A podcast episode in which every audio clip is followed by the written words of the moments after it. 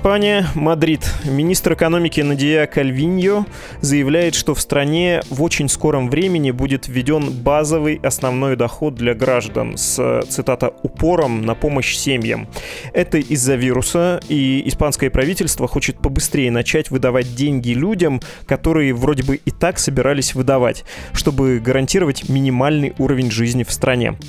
Сравниваем. Россия, Москва. У государства нет возможности оказать финансовую поддержку всем пострадавшим от карантинных мер из-за эпидемии. Это сказал мэр Москвы Сергей Собянин, и он добавил, цитата, «Дискуссии идет о том, что надо немедленно всем выплатить из бюджета. Это тоже неправильно. Бюджеты треснут, они не могут даже обеспечивать систему здравоохранения и так далее». Конец цитаты.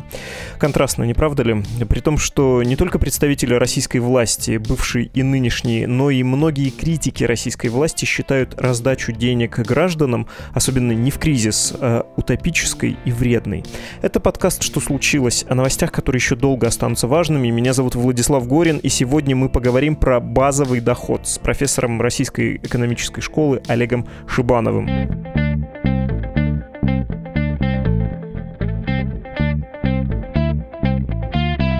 Здравствуйте, Олег Константинович. Добрый день. Давайте поговорим не про испанцев, потому что про их базовый доход пока известно немного. Вроде бы там 475 долларов в месяц будет пособие. А про Финляндию, где несколько лет назад прошел эксперимент и давали порядка 560 евро. Еще эксперименты с базовым доходом были в Канаде, но финский опыт самый известный и, видимо, самый большой самый обстоятельный. Что он показал?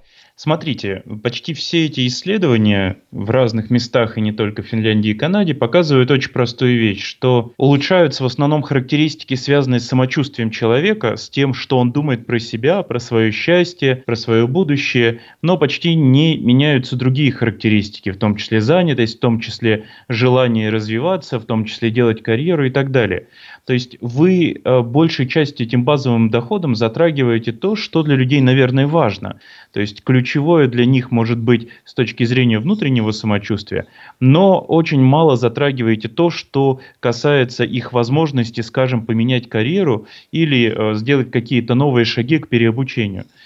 И это, с одной стороны, хорошо, потому что когда вы можете человека сделать более счастливым, то это, э, наверное, путь к тому, чтобы он более эффективно работал в будущем.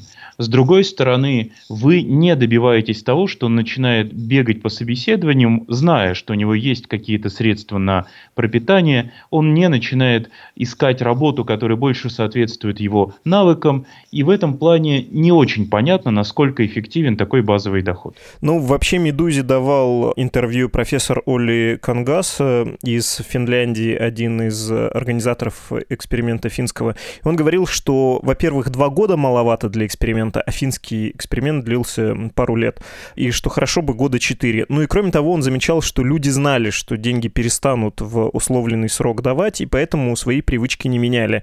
То есть то, о чем сейчас говорим, у нас нет данных для того, чтобы делать какие-то выводы, как бы люди поменялись или нет. Или все-таки есть основания говорит, что люди, ну да, стали бы спокойнее, но вряд ли изменили бы себе?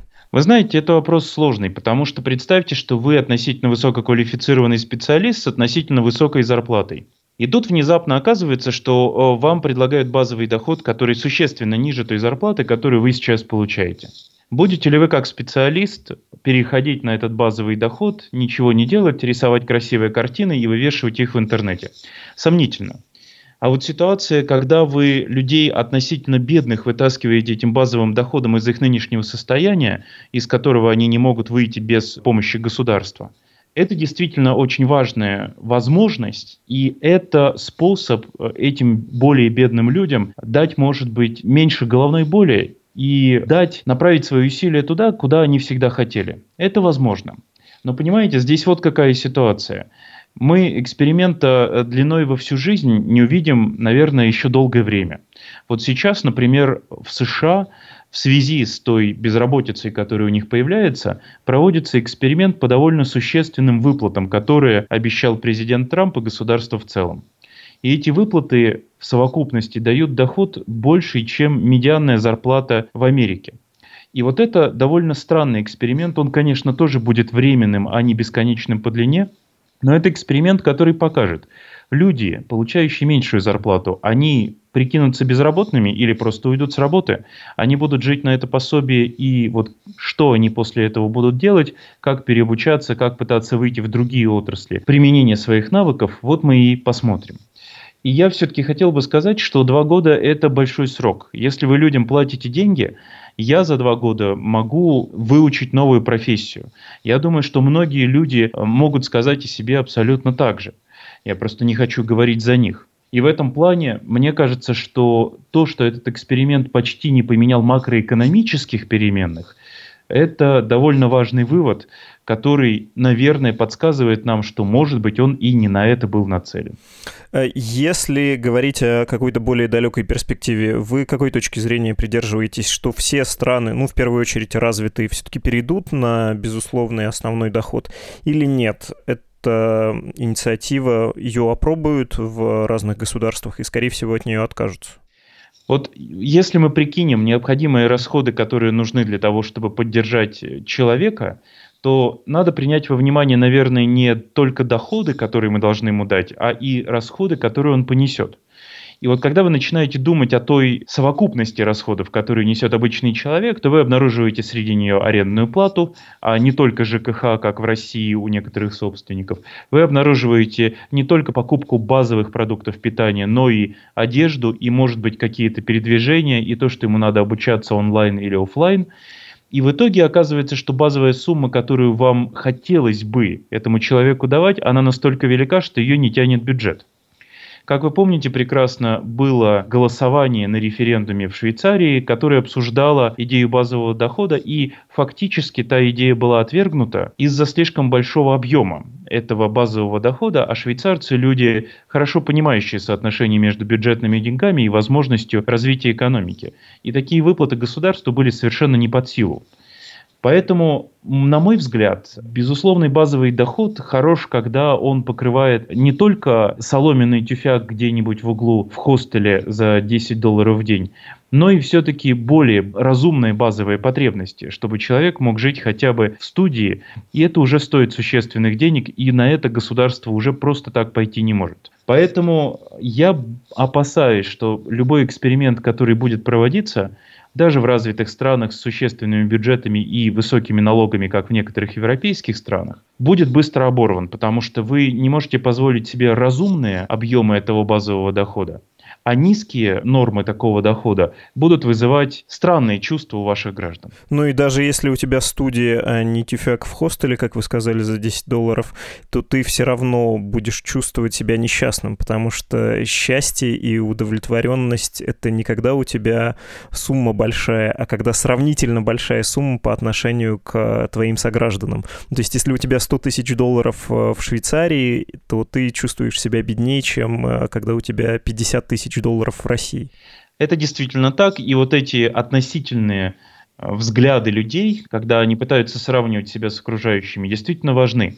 Но вы понимаете, некоторые сообщества и некоторые государства смогли добиться того, чтобы взаимодействие все-таки выглядело относительно равномерным, чтобы налоги были такими и так настроенными, чтобы общество в целом было относительно одинакового благосостояния. Например, в Швеции, которую мы, наверное, часто поминаем, именно налогами настроено то, что у большинства общества довольно равномерные доходы, а Южная Корея принципиально долгие годы была обществом с относительно невысоким неравенством, при том, что все равно там были и относительные олигархи, э, владельцы существенной части чеболей, но тем не менее в целом по обществу неравенство довольно низкое.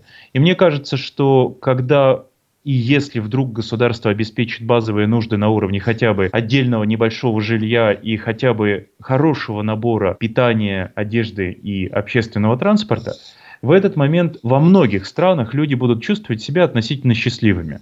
Потому что никто им не закрывает возможности в этой ситуации. Да, они могут продолжать развиваться, они могут продолжать стараться расти и делать и карьеру, и увеличивать свои доходы. Это их личное дело но при этом чувство, что ты уже достаточно обеспечен и уже можешь позволить себе не спать на улице, оно, конечно, сильное и очень важное для современных обществ. Ну и уходя немножко в футурологию, возможно, так будет, когда будет чуть выше производительность труда, чуть больше будут работать роботы и чуть меньше люди, правильно? В принципе, автоматизация может подразумевать улучшение какое-то взаимоотношения или взаимодействия между работой и частной жизнью – И, может быть, это повлияет, скажем, на количество часов, которые необходимы. Мы прекрасно понимаем, что в некоторых странах, как Франция, все-таки работают меньшее количество часов, а Россия, Южная Корея, Греция неожиданно много в год работают, если посмотреть данные, э, например, ОСР, но при этом действительно производительность труда в этих странах пониже, чем во многих других, включая Францию и Германию. Но я бы здесь не полагался слишком уверенно на рост производительности труда или капитала и даже на автоматизацию, потому что если мы думаем о потере рабочих мест, то она часто сопряжена с потерей смысла существования для существенной части людей. Многие считают, что именно их карьера определяет их гораздо больше, чем семья, чем, может быть, воспитание детей или какие-то волонтерские занятия. По крайней мере, на развивающихся рынках это частое явление. И поэтому мне кажется, что и производительность труда не сможет так быстро и решительно вырасти, чтобы мы могли работать мало часов в неделю.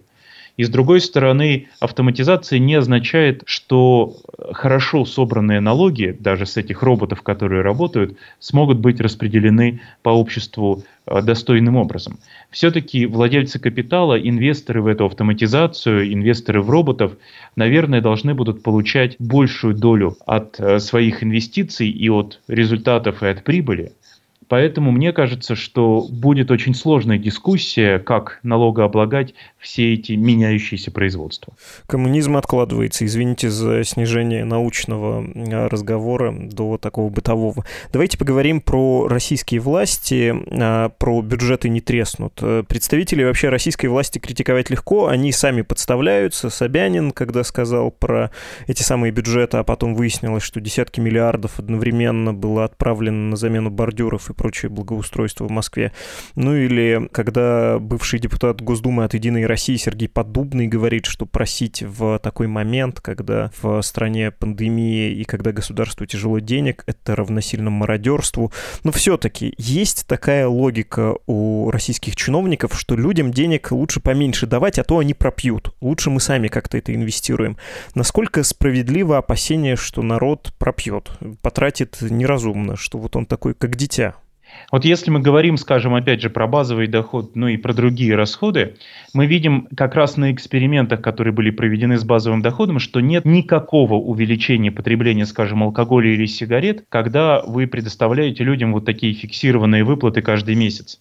И в этом плане думать, что российские граждане чем-то отличаются от остальных граждан другого мира, мне кажется неоправданным. Я думаю, что россияне, которые получают дополнительные средства, тратят их совершенно не на водку, запивая это пивом, а все-таки на какие-то нужные для них расходы. И это могут быть очень широкие спектры от одежды и расходов на образование детей до, может быть, каких-то инвестиционных идей. Поэтому я считаю, что граждане тратят грамотно, что они в среднем рациональны, как общество. Каждый отдельно взятый гражданин, конечно, в отдельно взятый момент времени может сорваться и выпить газировку.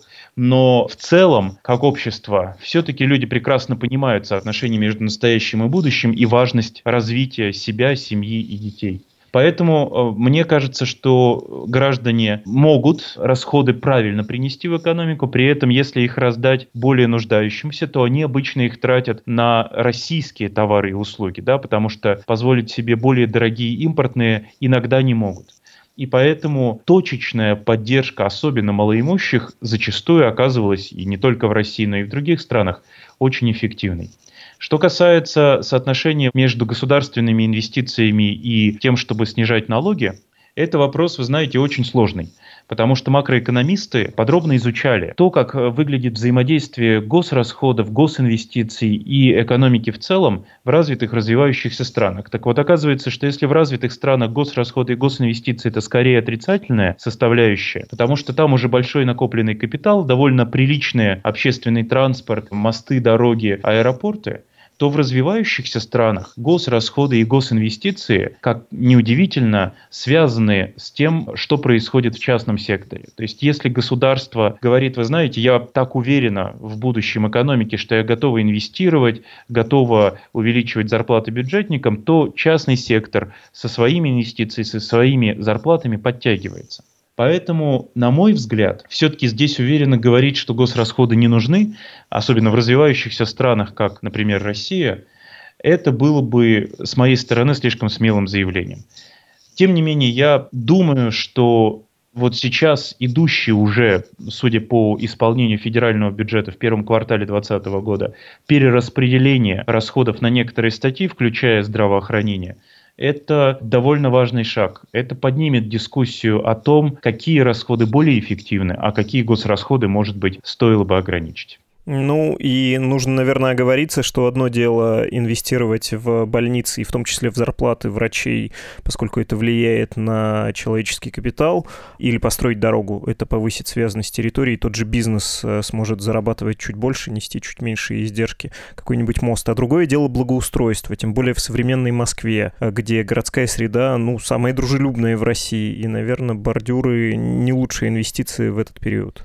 Это тоже очень сложный вопрос, потому что как непрофессионал по московскому бюджету, я уверенно заявить, что э, бордюры не нужны, не могу ровно потому, что я не знаю, честно, про то, как это сейчас устроено и работает. Я полностью поддерживаю идею, что нужно во время кризиса перераспределять эти средства.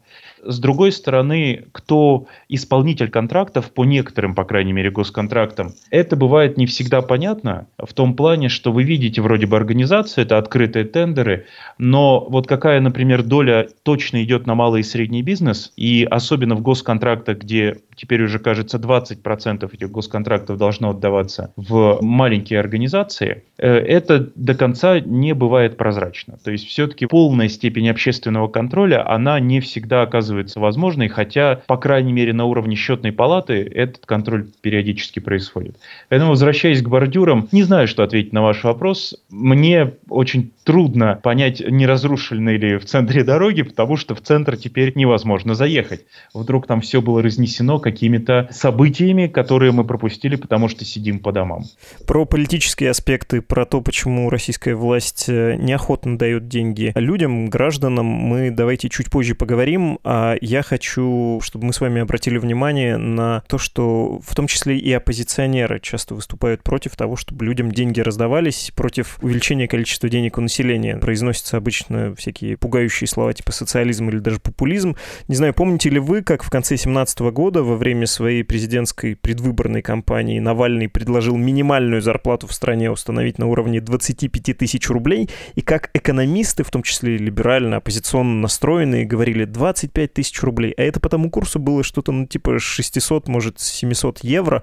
Да как же это так? Это невозможно, это разрушит российскую экономику. Такой начался спор, такой Атлант расправил плечи. Почему так? Почему в России такая нелюбовь к людям, почему-то хочется сказать, к здоровым социалистическим предложениям? Здесь вот большой вопрос, насколько они здоровые. То есть действительно, я совершенно соглашусь, что у нас, например, средняя зарплата уже ниже, чем в Китае, и в этом плане, насколько российское население в достаточной мере получает разделение там, доходов, которые компании генерируют между собой, между владельцами капитала и между государством, это вопрос сложный. Его надо обсуждать, конечно, подробно. В чем проблема с какими-то минимальными оплатами труда? Дело в том, что по развивающимся рынкам исследований, к чему приводит минимальная оплата труда, не так много, и они пока, как говорится на английском, very inconclusive. Вы не можете в точности быть уверенными, какие эффекты вызовет повышение или снижение минимального размера оплаты труда. Но вот данные по странам развитым, они последние годы, видимо, намекают, что повышение минимальной оплаты труда не является проблемой для экономики. Оно не создает дополнительную безработицу, оно скорее перераспределяет ресурсы в экономике и немного заставляет другие компании подстраиваться под то, что эти минимальные зарплаты растут. И в этом плане действительно, насколько в России можно там повысить их, вот если думать про цифру 25, при нынешних там примерно 12 тысячах, это удвоение, существенный удар по большому количеству малых компаний. Потому что в российских реалиях действительно малый бизнес зачастую работает совершенно на грани рентабельности, и поэтому периодически платит не МРОД, а официальный МРОД, и некоторые деньги доносит еще в конвертах. И вот эта проблема, это во многом связано, наверное, и с системой налогообложения, в том числе малых и средних компаний. И поэтому вопрос того, как это регулировать минимальной оплатой труда или может быть вот тем, что сейчас было только что президентом Путиным введено, да, фактическое снижение социальных сборов там с 30% до 15%, если я все правильно понимаю, вот это вот шаг, который может обелить зарплаты и на самом деле показать более точный уровень модальных зарплат, то есть тех, которые получает большинство участников рынка труда, я думаю, что это может и обелить, и показать нам более точную статистику в течение там, обозримого времени. Понимаете, здесь еще вопрос того, потянет ли, опять же, не только бизнес, но и бюджет. Потому что мы видим, какие предложены выплаты сейчас медицинским работникам, и иногда, наверное, в тайне ужасаемся не очень высокому объему этих средств. В том смысле, что доплаты, скажем, э, медсестрам и медбратьям выглядят немного низкими. И в этом плане, наверное, заявить уверенно, что можно по всей экономике сейчас удвоить минимальную заработную плату, я бы не решился. Для этого надо все-таки аккуратно делать подсчеты, а еще лучше провести эксперимент, к чему это приводит в каких-нибудь отдельно взятых регионах и увидеть, насколько это вообще можно или нельзя распространять на всю Россию.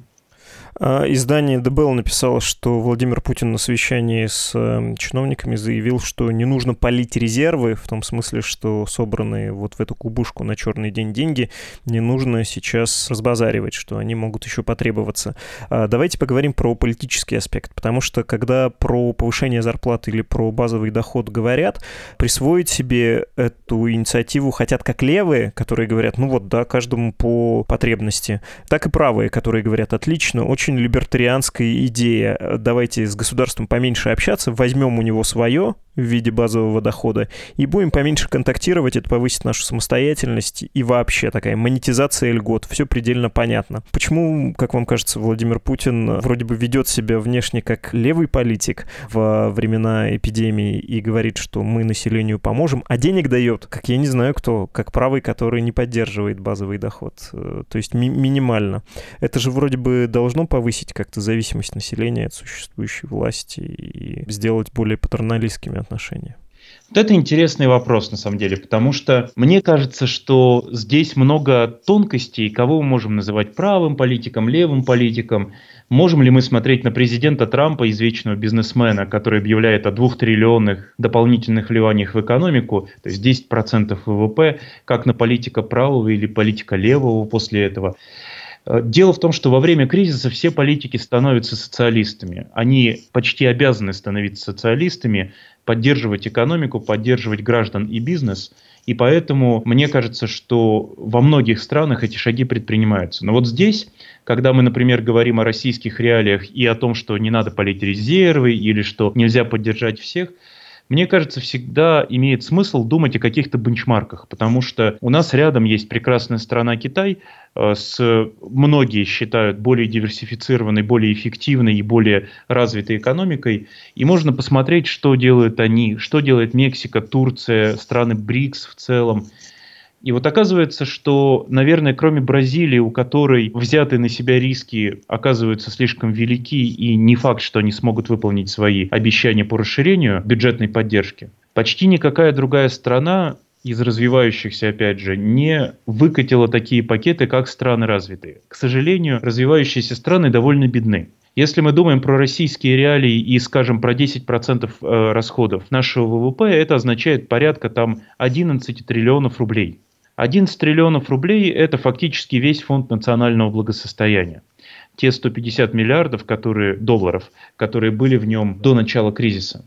И в этом плане не очевидно, что развивающиеся страны в принципе могут себе позволить такой объем расходов, как э, страны развитые. Мы увидели это до какой-то степени уже вчера на рынке займов, когда Министерство финансов выходило с очередным предложением облигаций федерального займа. И вот что оказалось в итоге, что, к сожалению, предложение было недоподписано существенно. То есть, в принципе, Минфину не удалось продать весь тот объем облигаций, который оно бы хотело.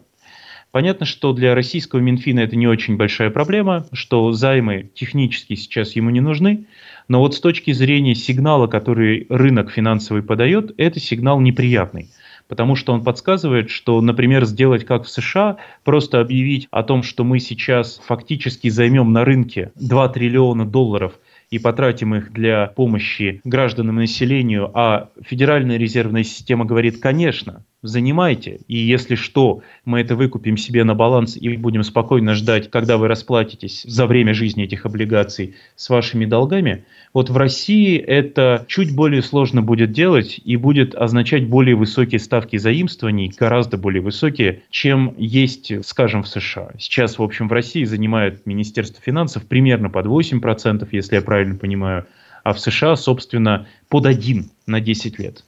В этом смысле, увы, но развивающиеся страны похожи в одной лодке. Даже если вы смотрите на те меры, которые предпринимаются в, опять же, БРИКС, плюс Турции, плюс Мексике, они все схожи по объемам, они схожи по ставкам Центрального банка. И пока, к сожалению, нет решимости, видимо, ни у кого попробовать со своей экономикой поиграть, запустить огромные, триллионные, может быть, расходы там в рублях, реалах, юанях, потому что все понимают риски с этим связанные, не только инфляционные, но и риски финансовой стабильности, риски возможности отдавать свои долги в будущем. Понятно. Подводя итог, если раздавать деньги людям и в кризис, и не в кризис э, в качестве основного базового дохода, то это скорее могут позволить себе развитые страны, хотя и у них экономика не сойдется. Развивающимся странам лучше инвестировать, например, в инфраструктуру, здравоохранение и так далее. И какой третий вывод? Россия и Владимир Путин, когда к нему экономисты обращаются, говорят, что необходимо потратить на выход из кризиса, связанного с пандемией, суммы в процентном соотношении аналогичные Германии или Соединенным Штатам, не вполне правы, и правительство тоже смотрит на цифры. Да? Это не злонамеренность, а расчет.